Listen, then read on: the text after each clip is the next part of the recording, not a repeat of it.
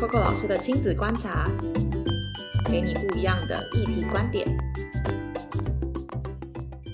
嗨，欢迎收听 Coco 的亲子观察，给你不一样的议题观点。今天我们要来聊聊一个很有趣的题目，就是大家应该这几年都看到我们带着孩子在山里面各种奔跑吧？我们真的去了很多很我一辈子也没有去过的地方，例如说我们。印象很深刻，哎，就是真的有开车到那种山里，然后他在呃南富村的自然石场，那时候我印象很深刻，是我人生第一次进到河里抓鱼，然后要六个爸爸，五个爸爸，然后一起拿渔网，然后在那边，然后一起抓鱼，这是真的是我从来没有做过的事情，我觉得天哪！还有例如说，大家可能知道我之前有一起上那节山嘛，你知道我没有讲细节，就是完全是下大雨，那我带着小学生们，然后我们一起在山里面度过了三天两夜，就是这其实是一件非常我觉得很疯狂的 事情啊。例如说，我们常常带孩子到农田里面去啊，各个大自然你想象到的环境，其实我们去了非常多的地方。但我有时候都觉得我们非常狗屎运，因为我们每次办任何营队，其实都没有下大雨，或者是都是办完了结束了，OK 才下雨。对，就是每次我都觉得我们很幸运啦。但是其实回到一个前提，就是为什么一定要带孩子往山里面跑？这是其实我今天想要跟大家聊的题目。到底大自然可以教孩子什么事情？其实我觉得这回到比较早期，就是我那时候刚创业的时候，我有跟问问孩子一些状况。因为我就是一个超级死台北长大的小孩。我讲死台北的意思是，我对台北没有任何意见，但因为我本人就真的是住在都市圈里的都市圈。例如说，我的阿妈。家就住在我家对面，然后我爸就是一个台北人，然后我妈虽然是新竹人，但是每一年的过年，所有人都会离开台北的时候，就只有我还在台北，然后我也不会离开台北，然后我也没有乡下可以回，所以其实对我来说。乡下或者是乡村或者是农田的这些生活，对我来说是非常非常陌生的。然后以前小时候我们会回新竹，但是以前的新竹，我妈妈的娘家，他们比较是呃，也没有在三合院、四合院这样子，所以其实对我来说，进到就是大自然场域里面的生活经验，其实是非常非常少的。所以在四五年前的时候，我问了一些孩子一些问题，例如说，我问他们说：“哎，你知道茶叶从哪里来吗？”孩子就说：“从茶杯。”这个你可能有听过，我很常分享。孩子很常说什么啊？那鸡蛋从哪里来？他就说：“啊，就超市买啊。”就是其实我完全不意外，但那时候其实我也是有点震惊。就是哎，对，虽然我很怂，但也没有到这么怂。就是原来孩子对于食物的来源，或者是很多事情，其实的知识越来越浅薄，越来越不知道状况是什么。所以其实这是一个很有趣的点，就是当我自己在看这件事情的时候，我就会觉得哇，那我一定要搞一个很酷的事，让我们这些我啦，就是我这种就是从来都没有去过玩过这些很疯狂事情的小孩们，能够一起到自然环境当中学习。所以这是一开始就是为什么要做这件事情，就是那个我本人就是一个怂人，然后邀请大家一起，不要就是以后也如此的怂这样。但是其实很有趣一件事情是，我觉得这几年我们在大自然里面到底教了孩子什么事情？我觉得第一个是，除了我们刚刚听到的这些，我们带大家去采采脚白笋啊，去山里啊，去爬山啊，去上步道课啊等等这些，我觉得大自然最实际的教孩子的第一件事情，是我们真的学会什么叫做静下来跟观察，因为静下来这件事情，其实在一个大自然环境当中是比较。我不能说容易，但我觉得那个静下来比较像是他能够离开所谓的四强之内的环境里面，然后他对于学习有个新的选项跟可能。我印象很深刻，是我们很早期的课程比较多带去那个平林的那个茶园，很热哦，但是孩子还是可以很专注的把我们给他的任务一片一片的茶叶把它扒下来，然后放，就是因为他们要算收集多少茶叶，但是。你知道，那对我来说的冲击点是，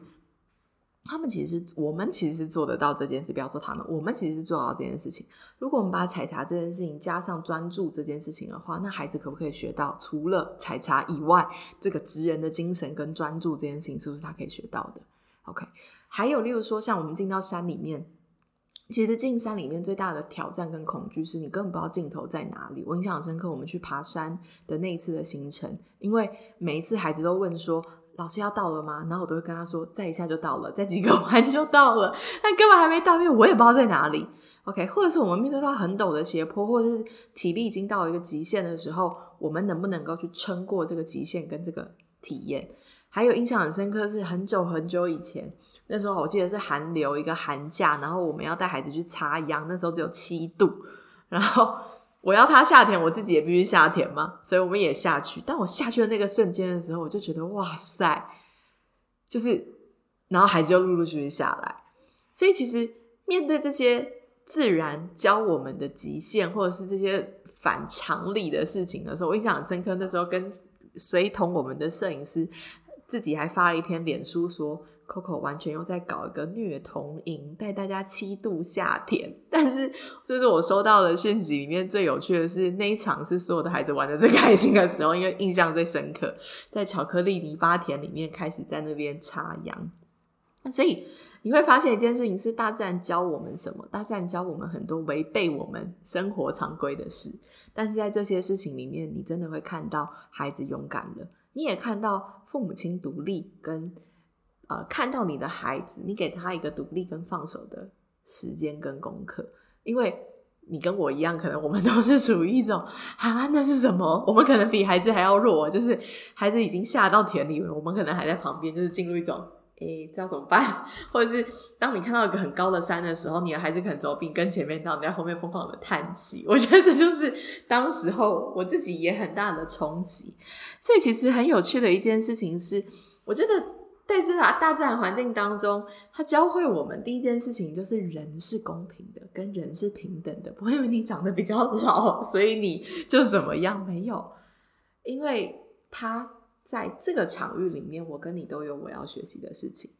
大人有大人要面对的恐惧，小孩有小孩要面对的事情。可是，可能反观在这个场域里面，我们平等的，我们没有谁知道的比较多。当然，可能有些人是，但是其实在这个过程中，我们的学习的起跑点其实是一样的。第二件事情，我觉得在为什么一定要带孩子往山里面跑？你会发现在台湾，你知道台湾有几个乡镇区吗？台湾有三六九个乡镇区。OK，在这三六九乡镇区里面，其实每一个很早期啊，大家说一乡一特色也好，或是很多不同的面貌，你会发现，其实每一个乡镇、每一个小镇都有自己的风味。包含这几年来，你不管看到社区营造、经营地方、老街等等，或者说我们在进到山里面，因为呃疫情的关系，所以你看到各个地方都有所谓的山边的露营区，或者是野溪温泉系列各种事情，你都会发现。所以很值得一件事情是，我们自己的家呢？我们自己的国家，我们自己的环境，我们认识了吗？如果这些地方我们都还没有认识跟花时间去探索的话，那过去我们的旅游或者是生活形态比较多，是啊，我们可以出国玩，我们可以怎么样？这都没有对错。但其实我们自己身处的环境里面，就有很多值得让我们去学习、跟体验、跟感受的场域。OK，所以其实为什么一定要带孩子往山里面跑？最实际的是，因为山里面对我来说，我印象还有一个很深刻、冲击我三观的，就是 为什么用三观来形容？是因为天哪，就是你带他到自然环境里面的时候，你就会发现一件事情，就是你所有的预备，通通都不是预备。